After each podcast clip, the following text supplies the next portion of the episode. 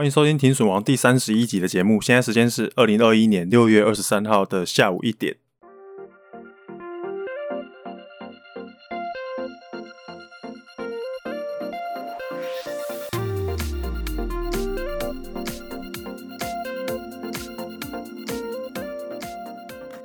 我们最近好像掉粉掉了一些哈，哎呀，可能是因为不定期更新的关系啦。那我觉得要稍微跟大家来回顾一下节目的近况。毕竟各位呢也是看着这个节目一起成长的早期粉丝哦。本节目呢从上线以来啊，有两个收听人数的最高峰，一个是呢 EP 二十九，聪明的资金会往能孳息的方向去哦。那一集呢，呃，可能是因为跟大家分享很多别的地方听不到的一些深度心得，呃，比较多人呢分享出去的关系，所以可能因为这样吧，所以收听次数特别多啊。那一集也算是本节目的一个创举啦。一开始的时候呢，我们这边主要呢都是讲一些比较基本的东西，尽量不要去讲到 DeFi 或者是呢虚拟货币交易所合约交易的问题。好，因为一开始节目的定位啊就是比较新手向的，担心大家呢才刚开始爬而已哦，小 baby 还没有学会走路就想学跑步，所以尽量呢就不要讲到这些邪恶的工具，担心大家呢呃就出事这样啊。呃，可是后来呢，小弟弟我发现，呃，渐渐的发现本节目的听众，哎，卧虎藏龙，哎。大家好像没有我想的这么出街哦，所以我们这边渐渐的就把难度提高很多。那当然啦，这样做呢，也有收到一些听众跟我回馈说：“我靠，你这个整集讲的快要一个小时，通通都讲中文啊，我怎么都听不懂你在攻三小。”关于这个部分呢，我觉得这样好了啦，以后我会在节目资讯栏的部分哦，放一些跟这一集内容比较有关的参考文章，好，让大家想要更深入了解的呢，可以有东西可以看。这样再来呢。本节目的另外一个高峰是在 EP 二十五哦，十万怎么变千万？哎，我觉得这一集可能是掉粉的最大元凶哦，也不得不说啦，这种标题杀人法真的很有用。哎，十万变千万，哎，谁不想要啊？点进去听看看啊，结果靠背，结果听到停损王给大家泼泼冷水，十万变千万啊！你要不要先确认一下里面有没有包含他爸爸给他的八百万？说真的哈，十万变千万不是不可能的，你看那些出书的好几个哈，十万变千万的。只是呢，这两个命题啊，你把它稍微比较一下，以下两个命题你稍微比较一下，大家觉得十万变千万，还有千万变十万，哪一个比较难？哪一个比较简单？答案是呢，一千万变成十万比较简单啊，因为十万要变成一千万，你的投资必须要成长一百倍，也就是呢，一万 percent 的获利，才有办法十万变成千万。可是呢，一千万变成十万，哎，只要跌九十九 percent 就可以达成了。哎，跌九十九 percent，啊，今天刚好要跟大家讲的呢，也是停损王一个亏损几乎百分之百的故事哈、而且是呢，一大早起床打开电脑就看到，我靠，归零呢，吓死，哦，真的归零呢，我还以为网页坏掉，你知道吗？按 F 五重新整理好几次，结果还真的给我归零呢，连停损的机会都没有，呵呵，这个就是今天要讲的 Iron Finance 的故事。先简单的跟大家解释一下这个 Iron Finance 是什么意思哦，它是一个本来在 BSC 币安智能链的一个项目哦。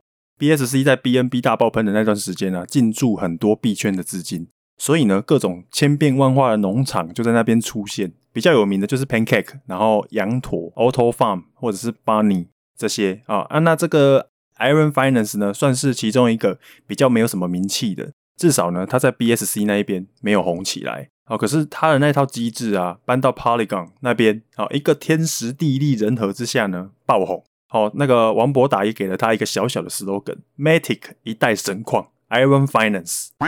那这个 Iron 呢，它的代币有两种，一个叫做 Titan 啊，另外一个叫做 Iron。先来讲这个 Titan 哦，它的命名呢，其实应该是金属元素的一种啦，钛元素 Titanium。哦，Iron 是钢铁嘛，钢铁可以用一种金属来铸造嘛。哦，那在 Polygon 这边呢，Iron Finance 选择 Titan 这个命名。意思可能就是说呢，哎，我们的 iron 就是用钛来做的合金。那稍微帮大家科普一下，这个钛呢是一种化学性质很稳定的金属，它很耐温差，然后又可以呢耐强酸强碱，还有高强度低密度，哈，所以被拿来打造太空船或者是一些军工上的用途，不错吧？好，听停损王还可以学理化，哇，超棒的。这个 Titan 呢，它是取自希腊神话的古老神族泰坦哦，Titanium 的命名就已经跟泰坦有关了。很多游戏啊会把地狱地牢里面的大魔王命名叫做泰坦啊。一般我们听到泰坦呢，就会想到某个等级很高很难打，然后在地牢里面的王啊什么之类的。泰坦因为挑战众神，然后最后打输，然后掉到地狱，好可怜。题外话哦，那个铁达尼号啊，Titanic，然后也是有泰泰坦这个字啊，因为 Titan 这个字根它有巨大的意思。哦，脚踏车那个 Giant 捷安特也是巨大的意思，啊，所以又叫巨大脚踏车。哎，打输众神以后掉到地狱的泰坦啊，撞冰山沉船的铁达尼号，干我怎么没有发现呢？好了，名词解释完毕，那我们来介绍一下它的代币模型。啊，哎，我现在介绍完，其实也没有，也不能干嘛，然后因为这个已经消失了，没什么好玩的了。那你听完之后，就是听一个故事，然后就听听这些故事里面发生了什么事情。这样，Iron Finance 呢，主要是由泰坦啊，Titan，然后跟 Iron 这两种币啊。如果只是一般高收益的农场的话呢，其实还没什么特别的哦。呃，有在我们停损王赖群组的话，应该都对很多高年化的垃圾农农场不陌生啊。随便讲几个，例如金鱼啊，或者是 Polycat 啊，或者是之前粉丝团跟大家介绍过的黑豹啊，这是在 BSC 上面的，都是属于这一类的农场。哦，刚上线的时候给大家挖的时候啊，都曾经有红极一时的超高年化报酬率。我所谓的超高哦，就是 APR 一千、两千以上哦，每天的报酬率，我我说每天哦，每天可能高达五 percent 以上的这种农场。呃，这个在 DeFi 啊，真的是见怪不怪啊！大家在 DeFi 胃口都很大，没有个一百 percent 以上的 APY 哦。我看很多人真的都懒得挖哦。我自己觉得 Iron Finance 成功吸引大家的目光，有很三有三个很关键的点。第一个就是呢，它除了 Titan 这个垃圾币以外，它还有 Iron 这个算法稳定币。好、注意哦，是稳定币哦。第二个就是呢，时空背景哦，时空背景之术。这个时间点啊，刚好是币圈刚刚经历过一波大跌，很多逃出来的资金，哦，暂时不知道要买什么币，啊，也不知道呢有什么流动性挖矿可以弄，哦，交易所的放贷利息又很差，你看 FTX 的 USDT 哦，USD 放贷有多久都没有十 percent 以上了，比特币很高的时候啊，交易所放贷至少都有平均二十五 percent，哦，结果现在可以看到你要有五 percent 就已经偷笑了，所以闲置资金算是很多都在那边等，那刚好。被这个算法稳定币给吸引到，那刚刚讲了两点嘛，那第三点就是呢，Titan 一直涨，带动整个 Iron Finance 的 APY 超爆高哦。综合以上三个因素，所以 Iron 就爆红了。这个 Iron 稳定币呢，它是算法稳定币哦。算法稳定币的意思就是说，它设计一套公式，然后去维持这个稳定币的币价，让它稳定锚定一美元，不是什么新闻了。因为现在呢，也有其他算法稳定币活在这个市场上，大家只要 Google 一下算法稳定币就有了。那 Iron 它的公式哦，它的稳定币的公式啊，就是有铸造，然后跟溶解的这两套机制哦。那个溶解是我又我我把那个 redeem 然后翻成溶解这样啊。你可以在它的 bank 然后铸造哦，或者是溶解，也就是说你可以铸造 Iron，然后你可以把它溶解开来哦。那铸造 Iron 的时候呢，你要拿 USDC，然后跟 Titan，USDC 大概占七成的比例，Titan 大概占三成。那这个比例呢，不一定。哦，所以你在看网络文章的时候啊，他们在介绍整个崩盘事件，有些人说七十五 percent 的 USDC，有些人说八十 percent 都有啊，因为这个比例是要看 Titan 当下的币价去调整，动态调整。这个设计呢是期待透过铸造的时候提供 USDC 跟 Titan，然后还有溶解回来的 USDC 加 Titan 的比例不同，然后去稳定它 Iron 的币价。另一方面也是期待 Iron 的币价太高或者太低的时候呢，有人会运用这两套机制会去套利。把 Iron 的价格尽量锚定在一美金这样。那再来，我们讲一下它的发行总量哦。根据它官方的文件哦，Titan 的发行总量预计是十亿。好，注意哦，十亿这个数字还蛮重要的哦。分配的方式呢，它其实很简单，七十 percent 给整个生态，然后三十 percent 呢给官方团队。好，也就是说，整个社群玩的量呢，其实是七七百个 million 这样而已。那最后讲一下它的农场结构组成。Iron 跟 Titan 的流动性呢、主要是在 Polygon 上面的 Quick Swap，然后还有 Sushi Swap 提供流动性。那它的挖矿奖励都是 Titan。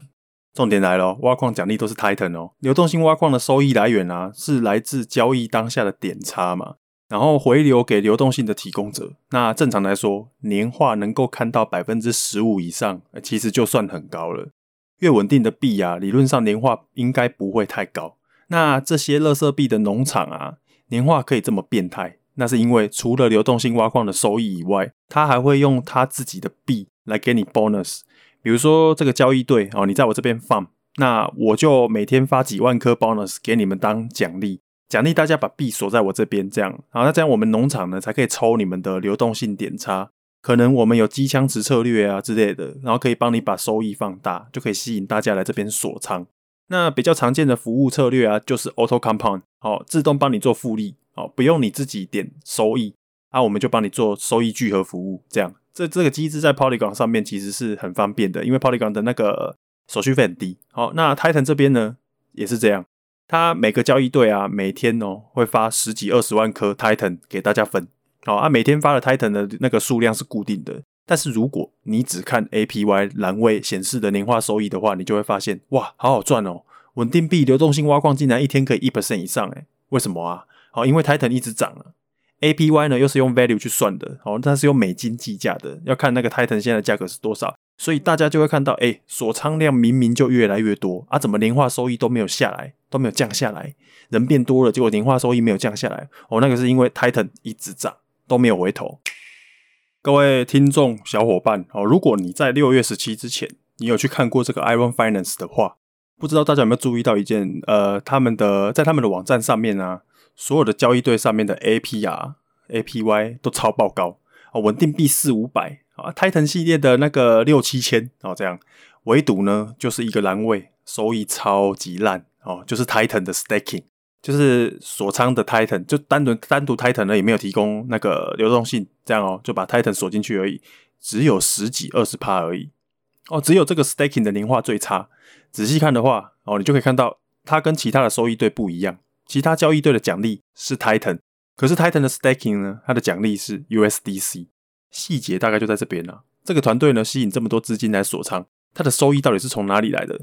简单的讲就是呢，今天有一间银行啊跟你说，哎，大家拿钱来我这边定存哦，啊，我们家银行呢每年可以给你二十 percent 的活存利息，哎，二十 percent 的活存利息很高哎，这样你会不会好奇银行的钱哪里来？会啊，哦，银行拿到你的钱，可能就是要拿去投资赚钱，或者呢拿去放贷给需要钱的人，放高利贷之类的赚利息，然后再把利息分给你一部分，也就是说呢，他要给你利息，也是要到别的地方去活用这一笔钱。赚钱回来分你。那 Iron Finance 它也是这样，它不过呢，就是把它收集到的 USDC 拿去 AAVE 那个地方阿肥哦，去阿肥那边锁起来而已，作为 Iron 的稳定币储备哦。然后这个东西呢，Iron 稳定币储备占七八成的这个 USDC，只是被官方拿去阿肥那边生利息而已，AAVE 啦。好，那那你知道 AAVE 的 USDC 年化报酬率是多少吗？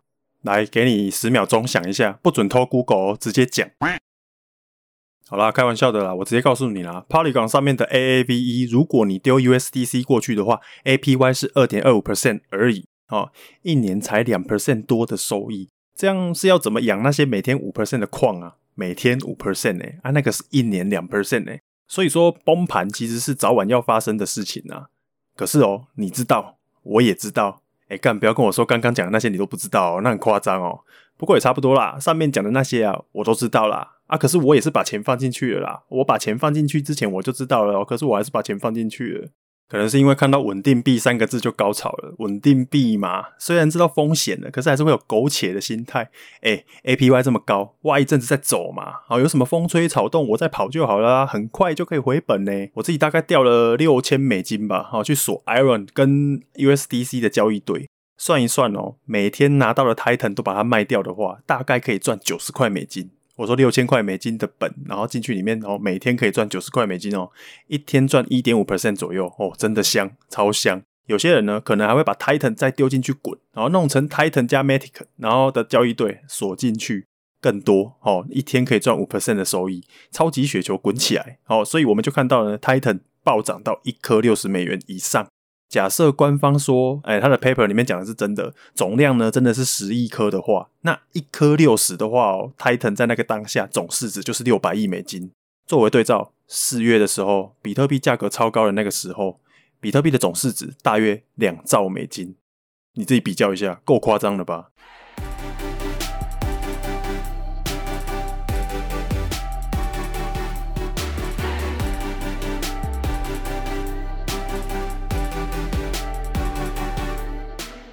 前面解释完 Titan 是怎么一回事，接下来我们稍微休息一下，做个减伤分类哦。这个 Iron Finance 的归零事件啊，我也有亏钱，我有有亏哦。OK，大概亏七百块美金，还蛮痛的啦。可是跟其他那些重仓 Titan 归零的人比起来，我觉得我已经好很多了。我也只能这样安慰我自己而已。我大意了啊，没有闪。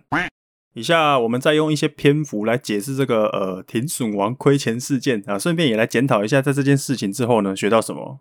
平常我有在群组跟大家分享啦，本农夫挖矿的习惯就是我固定在 hold 的币啊，哦，比如说以太币哦，这种不管涨跌呢，都一定要抱着的部位，有一些呢，我就会拿去做流动性挖矿啊，在 Polygon 这边呢，我就是丢在 Sushi，然后会把挖矿奖励的 Sushi，然后跟 Matic 啊，再拿一部分去挖一些比较危险的，比如说 Fish。哦，那个 fish 就是 Polycat，然后这就是我很常出现的地方啊。我找这种追求个暴击几率这样啊。哦，所以 Titan 啊这种变态 APY 的农场啊，我当然会去试啊。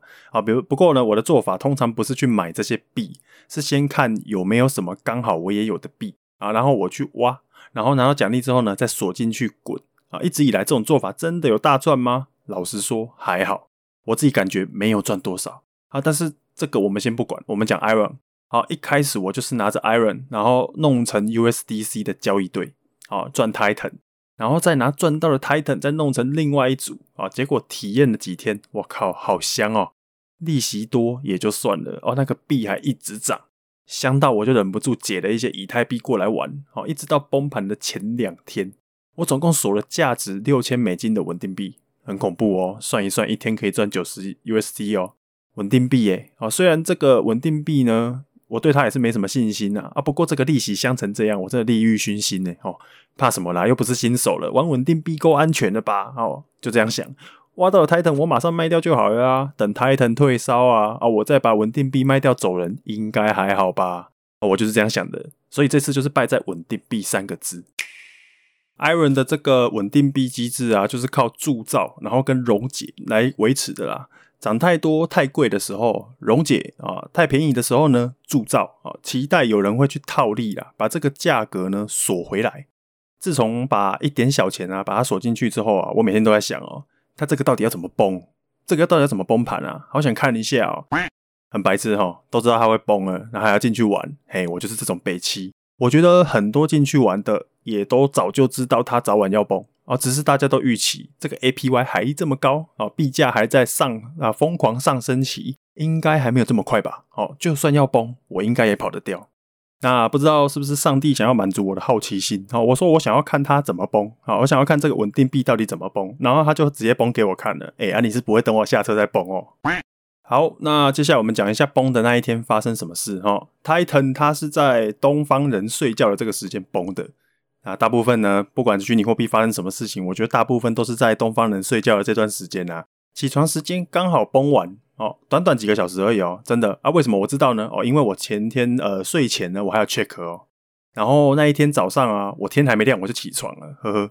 崩的前一天刚好是 Titan 标最高的时候，哦，最高涨到六十几块美金哦，真的很狂，你很难想象啊，它会在当天凌晨就归零哦，真的，就算当天你有看到总锁仓量有变少。就算那一天你有注意到币价突然崩了百分之五十，好腰斩，哦，崩盘归零的前一天晚上，Titan 有崩，瞬间腰斩，从最高六十几块跌到剩下三十几块，哦，我那时候想说，哇，腰斩嘞，哦，根据黄金分割率也该够了吧，短线压力释放完毕了，应该吧，好，而且呢，我在睡前还有拉回五十几块美金哦，那还还看到官方 Twitter 上面发文说，哼，那些卖掉 Titan 的人会后悔吧，这样，结局就是呢，隔天早上 Titan 归零。好，稳定币的 Iron 呢，剩下零点七左右的价值，也就是说呢，就算你持有稳定币，你还是要吃三十 percent 的亏损。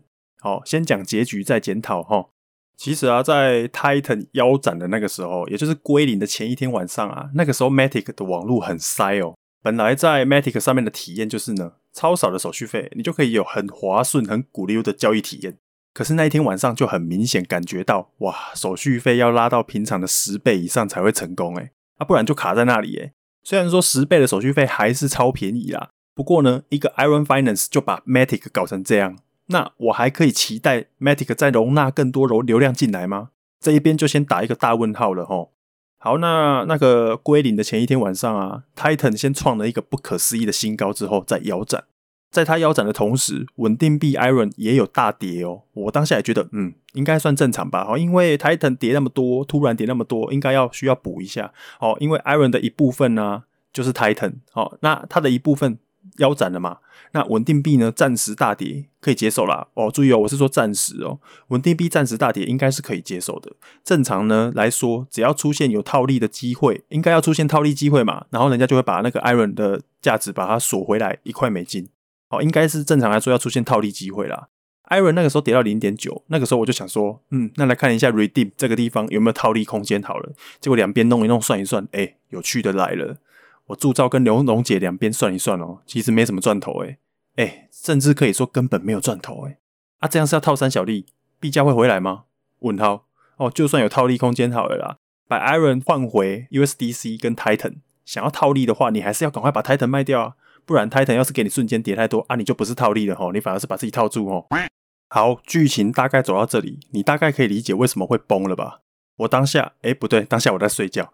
崩的前一个晚上，睡觉之前我看是这个样子啦。Titan 腰斩，然后又拉上来；Iron 跌到零点九以下，然后又稳住，稍微拉上来到零点九二、零点九四这个地方，已经开始亏了哦。可是我还是去睡觉了。一来是放的部位没有到很大啊，二来是呢啊，我就稳定币没，总不可能 Titan 归零吧，嘿嘿。然后结果。隔天早上真的就归零了。早上归零的时候呢，我就去 Titan 的各大讨论区逛一逛，哇，哀鸿遍野，一堆因为 Titan 亏掉几千几万美金的。好，那网站上面本来呢都会显示超高的 APY，现在看呃几乎全部都归零了，只剩 Iron 还有价格。我是说价格，不是 APY 哦。但是当然啦，诶，也跟 USDC 已经不是一比一的关系了啦。那 Titan 归零以后啊，Iron 就只剩下百分之七十五的价值，要用官方储备的那些 USDC 来偿还才有办法。那官方第一时间呢，就是跟大家说，请大家不要购买 Titan 或者是 Iron 啊。有些人呢，可能期待 Titan 可能会反弹一波哦，毕竟昨天还以及还那个六五六十块美金一颗的 Titan，一个晚上就归零了，大家还是会觉得，嗯，我昨天挖的这么辛苦的东西，今天就变得这么便宜。我好想买买看哦，啊，我也有买啦。老实说哦，因为本来呢一天只能挖不到一颗的 Titan，隔天早上突然变成一块美金，竟然可以买上千万颗诶，有没有哦？买来做纪念，我也觉得还不错啊。官方说的也是没错啦，买 Titan 根本就不可能涨回来了，如果可以涨回来那才奇迹耶哦。可是 Iron 呢？Iron 不一样吧？对哦，Iron 早上的时候啊，你用零点六五 USDC 就可以买一颗 Iron。事后回头看，溶解功能重新开启以后啊，一颗 Iron 可以换到零点七四左右的 USDC，还是有赚哦。可是当下敢买的人很少啦。老实讲，我也不敢买，因为那个时候 Iron 的价值呢，完全就取决于官方锁住的那两亿多美金，剩两亿多而已。哦，如果开放 Redeem 的时候啊，挤兑的金额大于那些钱，那便宜收来的这些 Iron 真的会归零。虽然现在事后看是没有归零啊，可是我那天早上刚起床的时候，状况就是这样。另一方面，Titan 呢？哦，官方文件里面写说总量大概只有十亿嘛，一个 billion。哦，可是现在外面流窜的那些 Titan 应该有快要三十个 trillion。呵呵，昨天我看 Twitter 呢，哦，还有人拿零点二个以太币去买一大堆 Titan。哦，你期待 Titan 涨回一美金吗？如果 Titan 涨回一美金，那 Titan 的市值呢，就是三十 trillion 哎，那我可怜呐。好啦，那来算一下啦，到底亏多少嘞？哦，我手上有两个交易对，一个是 Titan 加 Matic 的 LP，睡前的价值呢，大概是三十块美金而已啦，呵呵。知道为什么我睡得早了哦？我还洗了个澡，换了套衣服嘞。这个 Titan 加 Matic 的组合啊，隔天早上起床的时候归零，无偿损失吃到饱哦。你各位是不是没有看过最极端的无偿损失？来，我跟你讲，无偿损失吃到饱就是呢，你本来一半一半，对不对？睡醒，恭喜你，全部变成 Titan。哦，也就是自动帮你换成归零的那个币，那个如果有想要看长怎样的哈，我有留着 LP 没有解开啦。哦，你来群主跟我要，我可以截图给你看。另外一个交易对呢，就是 USDC 跟 Iron 的部分。好，因为 Titan 归零了嘛，好，所以 Iron 的三十 percent 价值蒸发了，只剩下零点七到零点七五之间的这个价值。一开始锁进去的时候啊，价值是六千美金嘛，好，那也就是说大概三千的 USDC 还有三千的 Iron。哦，那时候 Iron 还稍微贵一点点哦。因为 Iron 它的执行能力比较强哦，那因为 Iron 跌嘛哦，所以解开的时候 Iron 变多了，USDC 变少了，这样解开的时候 USDC 剩下两千四百多个，那 Iron 就变成三千六百八十个哦，那我亏多少钱应该很好算了吧？就是把这个呢三六八零个 Iron 卖掉换回 USDC，看少多少就对了。我有拿回七成左右的钱啊，所以总共算一算，大概亏了一千块美金哦。那现在去看 Iron 呢，也还有零点七四左右的残值。所以我其实可以不用那么紧张。可是为了保守起见，我还是卖了比较便宜的 Iron。好，所以说我的亏损呢，就是这些 Iron 的二十五趴到三十趴之间。好，也就是说三千六百八十块美金的二十五趴到三十趴之间。那因为我有把挖矿收益卖掉了，好，所以拿来跟亏损扣一扣呢，大概亏了六百多块，快七百块美金这样。以上大概就是停损王这次亏钱的小故事。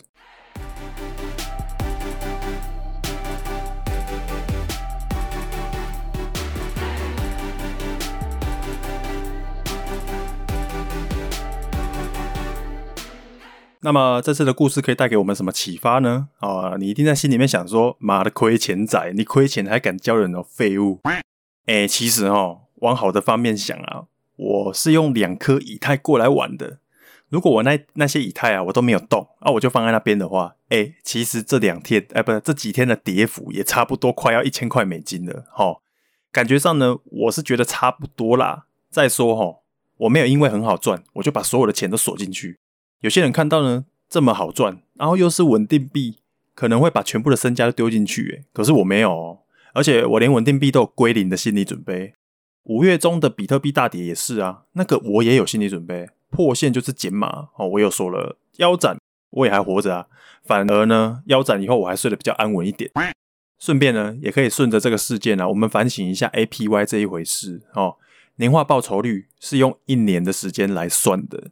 假如每天都跟今天一样，好顺顺的就这样跑一年，你可以赚多少钱？这个就是 APY。所以我真的是打从内心的希望，Iron Finance 可以年年有今日，岁岁有今朝，每天都让我赚这么多钱，那当然是最爽的啊！我那 APY 我就真的领起来，哎，请起来，超爽的。可是你真的可以这样顺顺挖一年吗？年化一百 percent，结果币跌五十 percent，啊，那还不是一样？币的数量变成两倍，结果价格一样，结果没有赚。哦，你的 value 是一样的，没有赚。玩 DeFi 的人啊，只要是追求高 APY 的，应该大家都心里有数。这种 APY，这种 APR，大家应该都会有一个默契，就会去把它除以三百六十五，然后每天这样算，好，对吧？太高的年化，我们其实也没有期待它可以真的年化啦。哎，怎么感觉好像一种熟悉感？哈，哎，这个就是所谓的赚了股息，赔了价差，哈，刚好就跟我们买股票的逻辑差不多。某天你发现有一只股票。哇，每年都固定配息十二 percent 嘞，好棒哦！哦，我要开始来定期定额给他存起来，存给我的儿子女儿，以后他们长大就会很感谢我。哇，爸爸帮他们买了一个一个一张那个每年都会配十二 percent 利息的摇钱树，诶，好棒哦！结果你儿子以后长大懂事了以后，听完停损王，他就说：“哎，计算机拿出来算一算，哎，爸，你当初干嘛不买零零五零就好？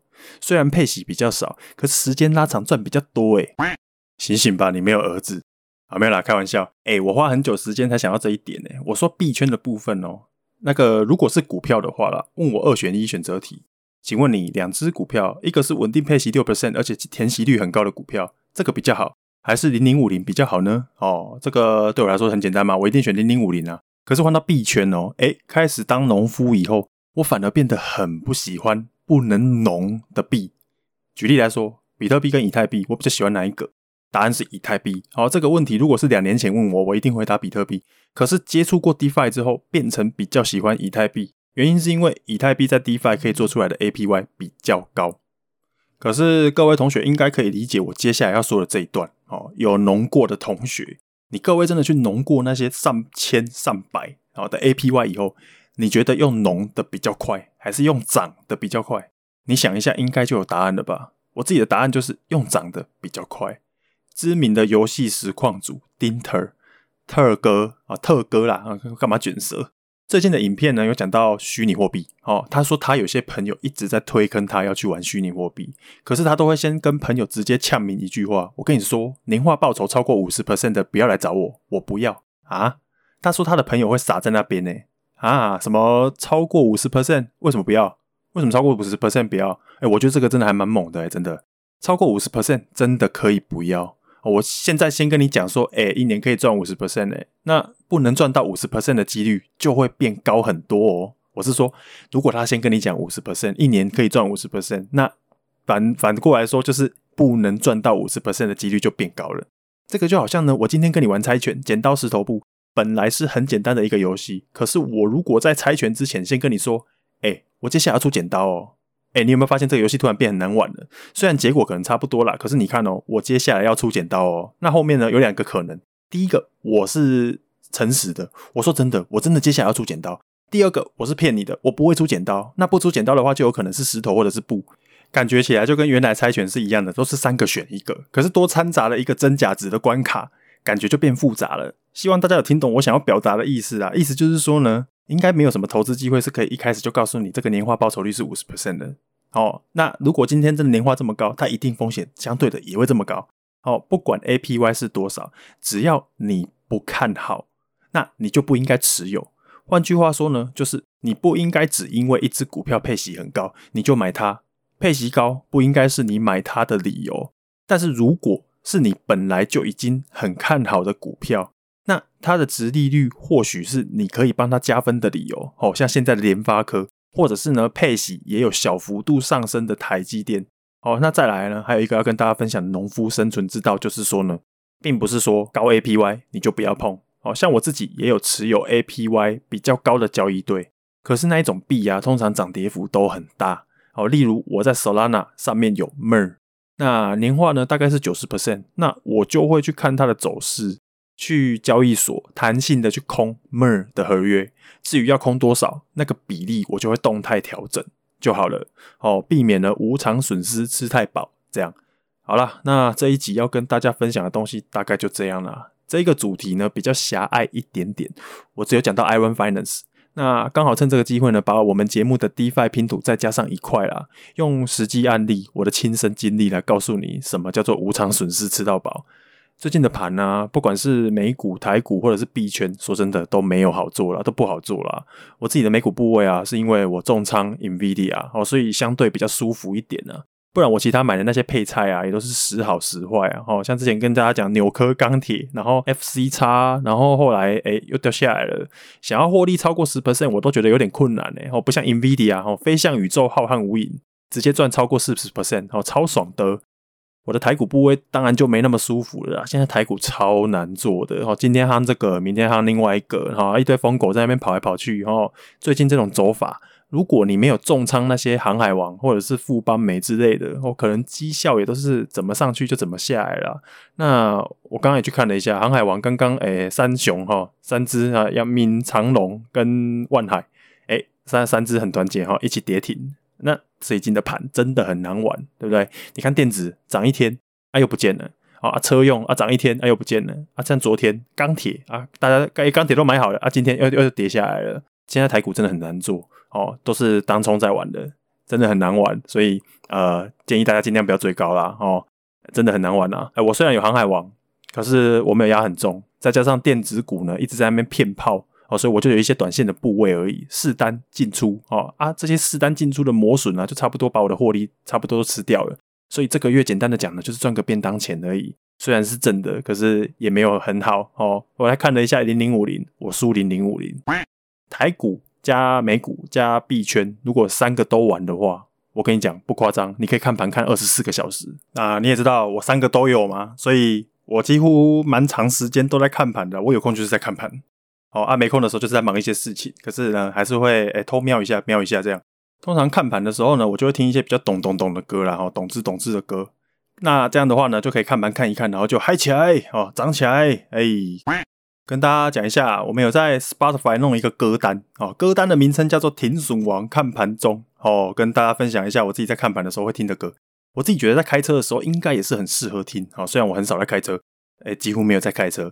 大家如果有兴趣的话呢，可以自己到 Spotify 搜寻一下“停损王看盘中”。好，OK，时间差不多了，今天的节目呢就到这边，希望今天的内容呢让你有收获。我们下一期节目见，拜拜。